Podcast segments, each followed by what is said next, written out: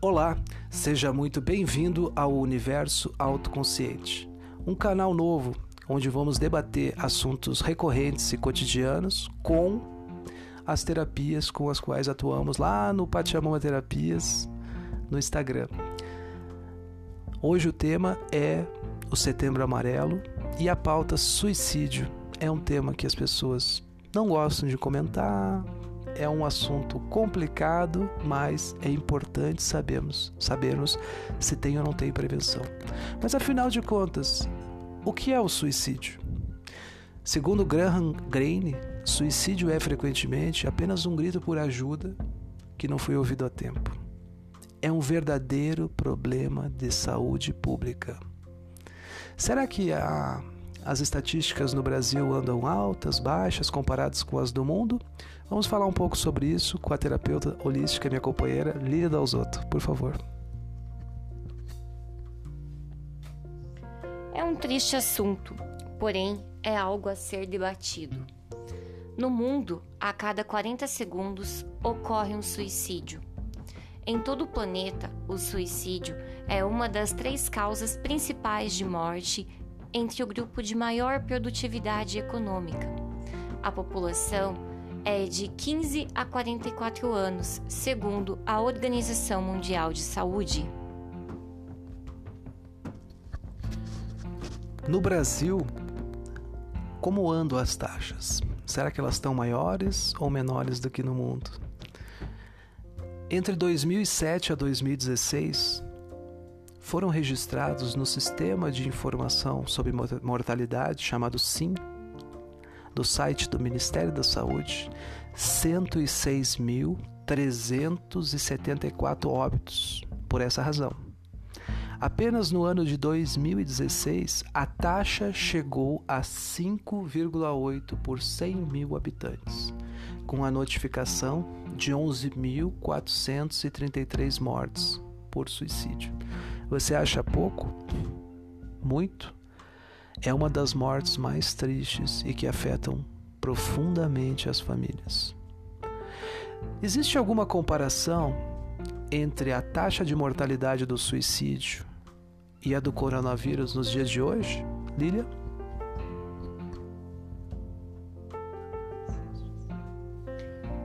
Existe sim. Apenas para comparação, no dia 6 de setembro, a taxa de mortalidade do Covid no Brasil foi de 59,3 por 100 mil habitantes.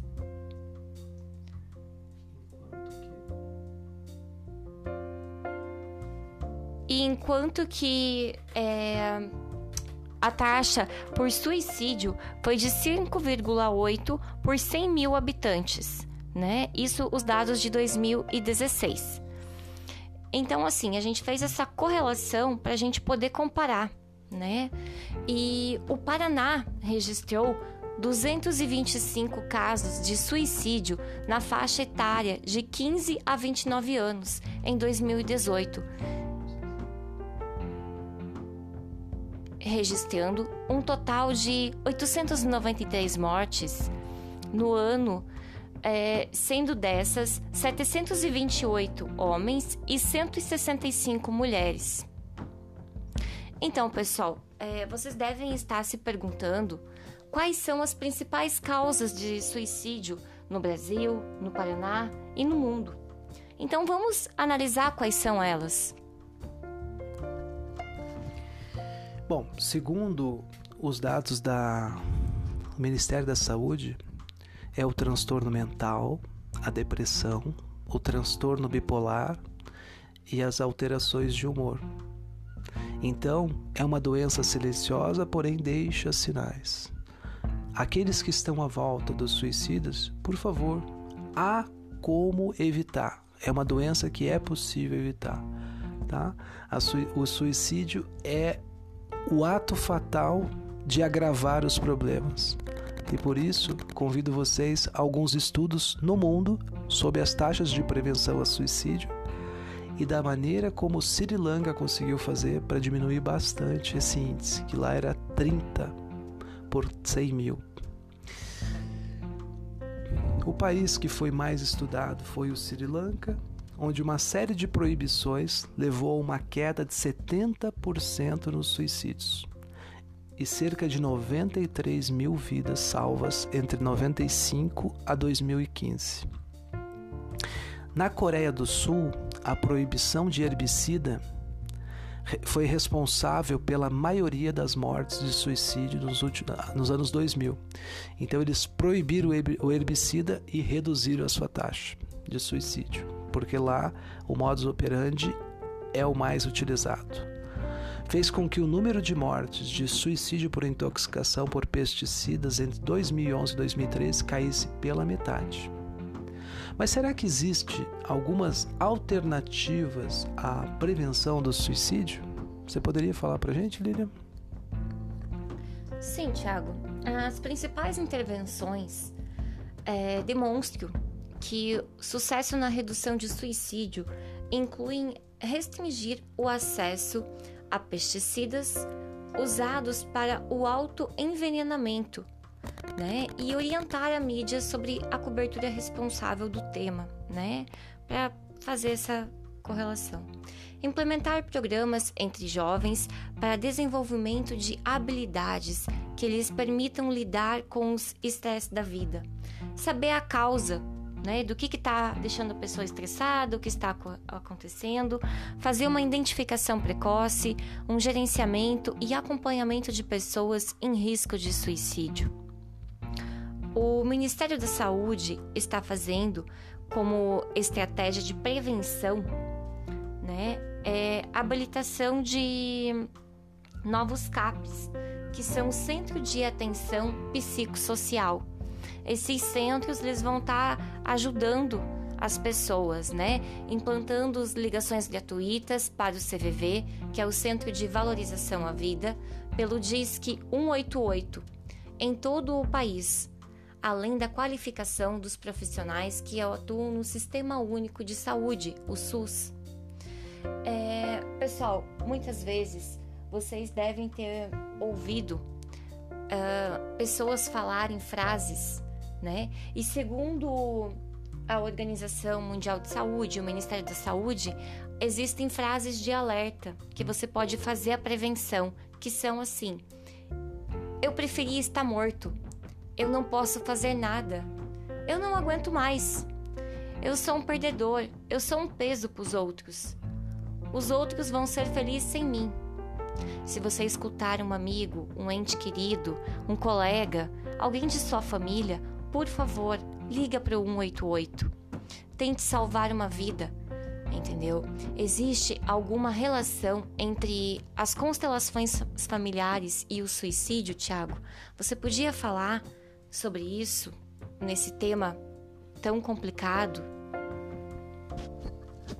Existem sim, e vamos falar sobre isso. Mas antes disso, gostaria de falar a todos que o Centro de Valorização à Vida não começou nesse governo ou no outro. Ele começou há 55 anos, já existe há bastante tempo. E agradecemos aí a todos os profissionais que estão trabalhando de maneira voluntária nesse espaço que ajuda a prevenir com tanto sucesso os suicídios no Brasil. A taxa aparentemente baixa faz com que não cause tanto alarde na população, na imprensa. Inclusive é falado na imprensa que se o assunto é tratado de uma maneira irresponsável, em vez de reduzir o suicídio, acaba agravando. Para os pais que não sabem, devem tomar um pouco mais de cuidado com os filhos, tem jogos, por exemplo, como o da Baleia Azul, que andou pela mídia aqui do Paraná no ano de 2017, 2018, fazia com que as pessoas, os adolescentes, se mutilassem. Inclusive, tinha desafios nesses jogos que orientavam os corajosos, entre aspas, a o ato fatídico dos suicídios, do suicídio. Vou falar para vocês agora se existe ou não existe uma correspondência entre correlação, uma correlação entre a constelação familiar e o suicídio. Para quem não sabe, a constelação familiar é uma abordagem desenvolvida pelo alemão Bert Hellinger e trata-se de uma espécie de terapia breve. É uma verdadeira árvore genealógica viva que se respalda em aportes científicos de vanguarda. Eu vou citar para vocês alguns livros e alguns autores que tratam desse assunto, para que vocês possam estar tá estudando com profundidade e terem uma visão maior de conjunto. Temos aí a Teoria Geral dos Sistemas, do Berta Lanff, 75. Temos a Concepção Sistêmica da Vida, do Capra, de 1996. Temos os Campos Morfogenéticos, de Sheldrick, de 1995 temos a Física Quântica de Amit Goswami, 2010. Temos o Pensamento Complexo de Morim, de 90. Temos os Neurônios Espelho de Limeira e Pereira, de 2006. E temos também que respaldam as constelações familiares de forma científica, a Fenomenologia de Marlene Ponte, de 1999 sem contar da Biologia da Crença de Bruce Lipton, que é um clássico do tema. Recomendo a todos a leitura, vocês vão se apaixonar. O ponto central das constelações familiares de Bert Hellinger são as ordens do amor, hierarquia, pertencimento e o equilíbrio entre dar e tomar. Para ele, os problemas começam quando uma pessoa acredita que pode superar as ordens através dos esforços pessoais das, das racionalizações ou do amor, pois a ordem precede ao amor e ao mesmo. E mesmo em amor, ao invertermos a ordem, fracassamos. A repetição é concretizada através da multigeracionalidade, que se trata de um fenômeno sistêmico onde aquilo que não foi solucionado no passado é impulsionado para a solução no presente os descendentes estão ligados aos seus ancestrais e, para consolidarem as suas identidades, resgatam as pendências daqueles que já se foram. Como vieram depois, ficam em dívida com os que vieram antes, depois, pois a vida veio por meio deles. Então, o pagamento das dívidas deixadas fica por conta de quem veio depois como se fosse uma herança maldita, né? Mais ou menos por aí. Onde o, herde... o, o, o titular do espólio, em vez de deixar bens para divisão entre os herdeiros, né? Falando no termo de direito de família, também sou advogado, ele deixa dívidas. Os herdeiros deixam dívidas. E essas dívidas são dores causadas no sistema familiares por mortes, doenças, passada de perna em pessoas, segredos de família, abortos ocultados e uma série de outros problemas que o desequilíbrio sistêmico, ferindo as leis do amor, hierarquia, equilíbrio entre dar e tomar e pertencimento, fazem com que haja a possibilidade de alguém pagar o pato nesse sistema. E essas pessoas são os que vêm depois é o tal do amor cego. Isso estabelece a compulsão sistêmica. Em diversos casos tratados por Bert Hellinger nos livros Ordens da Ajuda, A Cura, O Amor do Espírito, Olhando para a Alma da Criança e outros, nota-se claramente a relação de tendência entre o suicida que, por amor oculto e cego ao sistema familiar para pertencer, deseja equilibrar o sistema, pagando com a própria vida situações em que não foram resolvidas no passado. São os pontos ocultos que as constelações trazem à luz através de uma abordagem fenomenológica sem nenhuma intenção dos participantes quando trabalhados em grupo e mais recentemente com a pandemia trabalhados com as constelações na água, onde não há nenhum tipo de intervenção humana.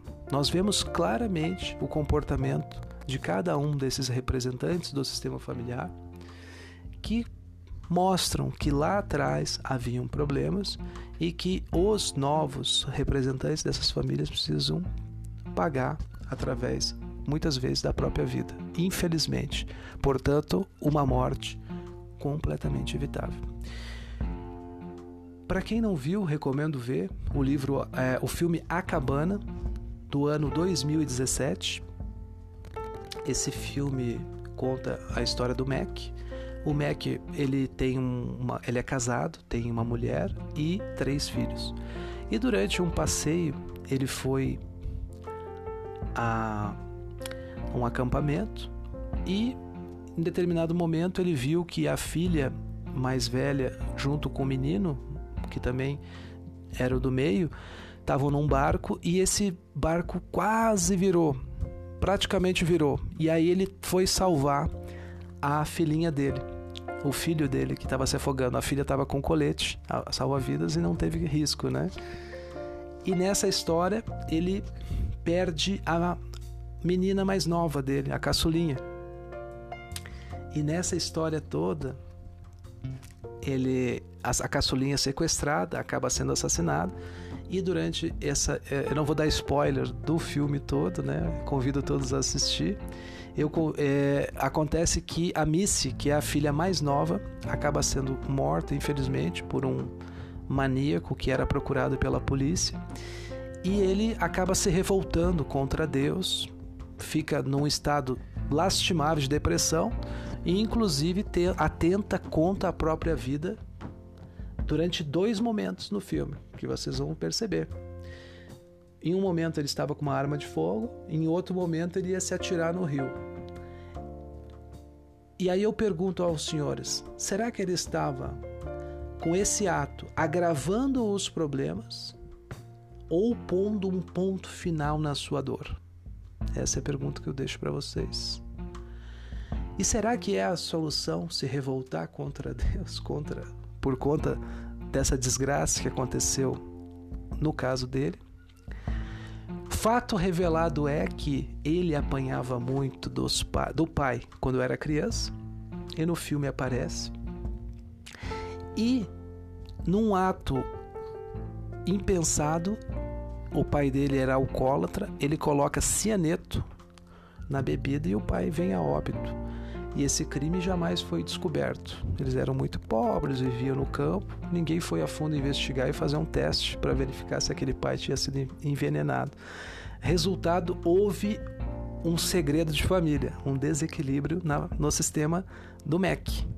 Logo, algo precisa acontecer nesse sistema para que seja corrigido aquele ato que é cometido por ele no passado.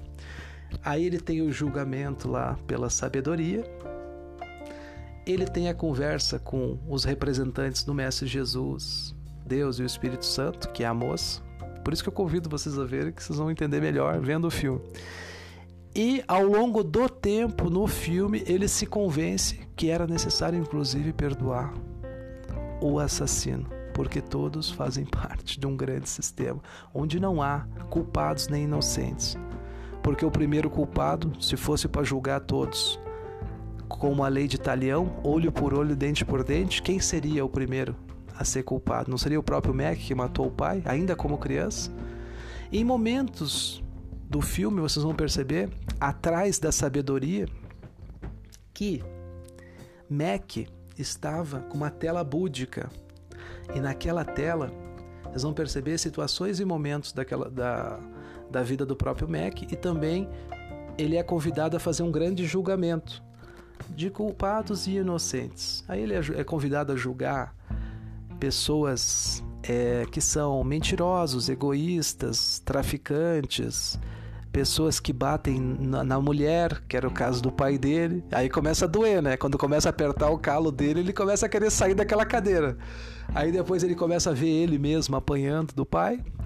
E depois ele vê ele botando remédio, é, veneno na bebida do pai e o pai vindo a óbito. E aí ele começa a chorar e fala: pô, não tem nada que a gente faça que não fique descoberto. Muito bem. Só que vocês vão perceber nessa história toda, depois disso, que vem a sabedoria trazendo os seus próprios filhos, os filhos que, que ainda estavam vivos do Mec. E ele fala: Bom, já que você julgou a todos pela cor da pele, apenas pelo movimento, linguagem corporal ou por algumas poucas atitudes, julgou de maneira precoce, então agora você vai julgar os teus filhos. Só pode levar um para o céu. Qual dos dois que vai para o céu? E qual que você vai descer ao inferno? Qual que você vai.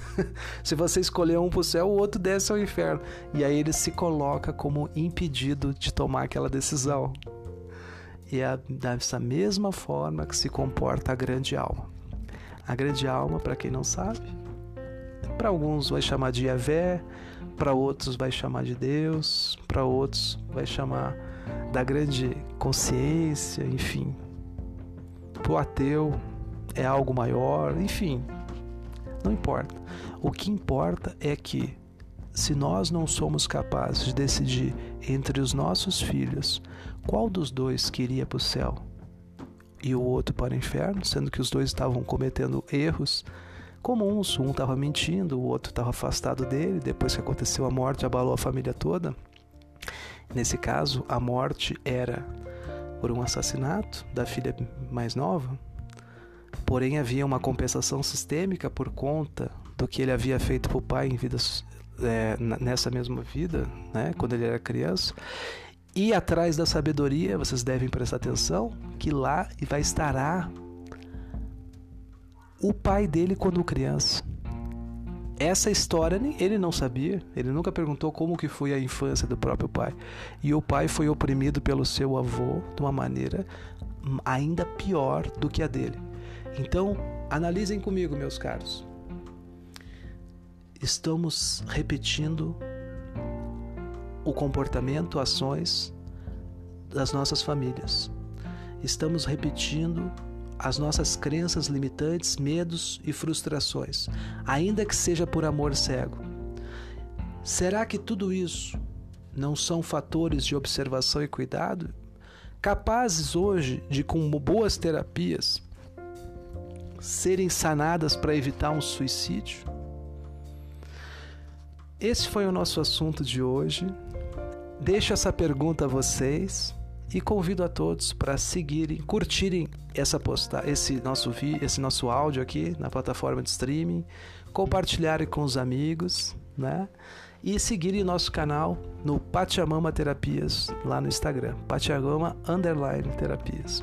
Deixo um abraço a todos, uma ótima tarde e até a próxima.